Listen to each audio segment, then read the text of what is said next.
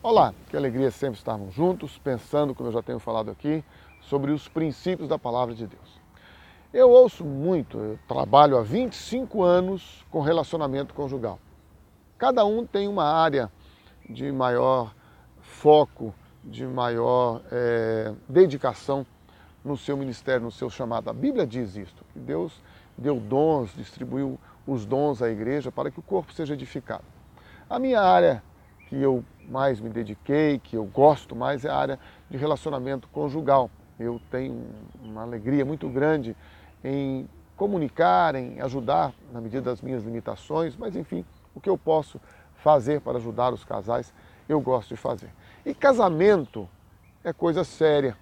Casamento é uma instituição que foi estabelecida por Deus e não pelos homens. Bem, partindo deste princípio, que o casamento é uma instituição divina. Veja bem, todas as instituições humanas, chamadas igrejas ou outras quaisquer, elas estabelecem um cerimonial, tem uma liturgia para a aliança que homem e mulher celebram entre si. Porque foi assim que Deus fez, homem e mulher, macho e fêmea. Deixará o homem pai e mãe, unir-se-á à sua mulher e serão ambos uma só carne. Deus criou assim o homem e a mulher para que eles se unissem e gerassem filhos e governassem a terra e estivessem é, habitando nessa terra para ter comunhão entre eles e com o Pai, com o Filho e com o Espírito Santo. O representante desta trindade no relacionamento com os homens aqui na terra é Jesus. Ele está presente em todo o tempo, ele esteve presente no Éden e hoje ele se faz presente através do Espírito Santo que habita em nós. Então, voltando para o casamento, casamento é uma instituição divina, conquanto, como disse, as instituições humanas, as religiosas ou não, tenham esta cerimônia, esta liturgia para celebrar a aliança. Bom, o que, que Deus quer no casamento? Primeiro, Ele não quer que o homem seja o cabeça como autoritário, como um generalzão, como alguém que quer impor como alguém que quer mandar. Equivocadamente, as pessoas confundem o homem ser líder com o homem mandar, ser o mandão, ser o manda-chuva, ser o poderoso. Esqueça isso. Lembre-se sempre de Jesus. Liderança para Jesus é servir. Liderança para Jesus é doar-se. Liderança para Jesus é você e eu darmos a direção em amor, segundo a sensibilidade que nós recebemos do Espírito e segundo a sensibilidade e a direção que recebemos dele. O homem deve liderar o seu lar em amor, servindo ao seu cônjuge, servindo à sua esposa e aos seus filhos.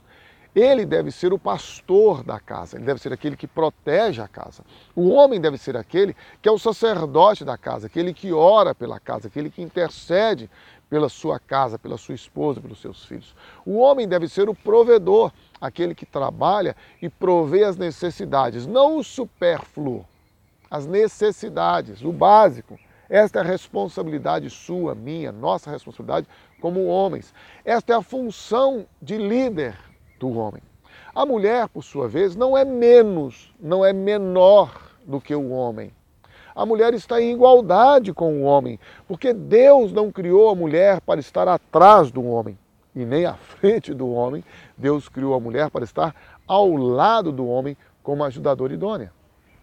Quando a mulher se coloca ao lado do homem, honrando, respeitando, amando e contribuindo, com a sua sensibilidade que Deus deu, que o homem não tem, porque o homem é muito racional e a mulher, na maioria das vezes, é muito emocional, mas ela traz o equilíbrio quando eles estão juntos, andando juntos. Então lembre-se, o seu cônjuge, seu esposo, sua esposa, vocês dois são uma só carne. Por isso que não tem ninguém que seja maior do que o outro, porque é uma só carne.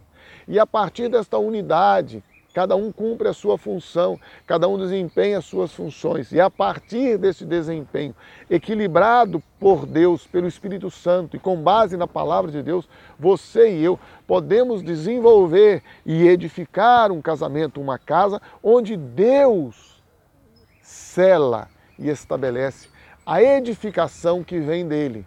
Por isso que a Bíblia diz: se o Senhor não edificar a casa, em vão trabalham os que a edificam.